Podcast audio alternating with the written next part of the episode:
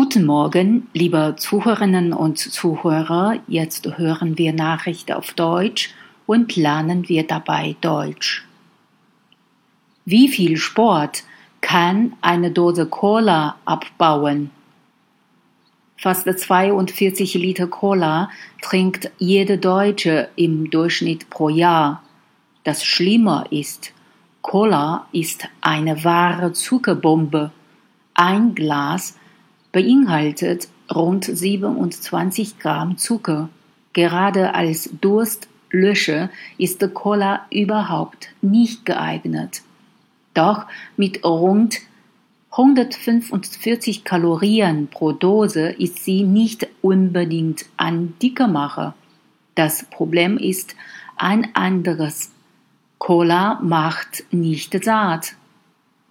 Mit Bewegung kann man eine kleine Sünde aber auch wieder ausgleichen.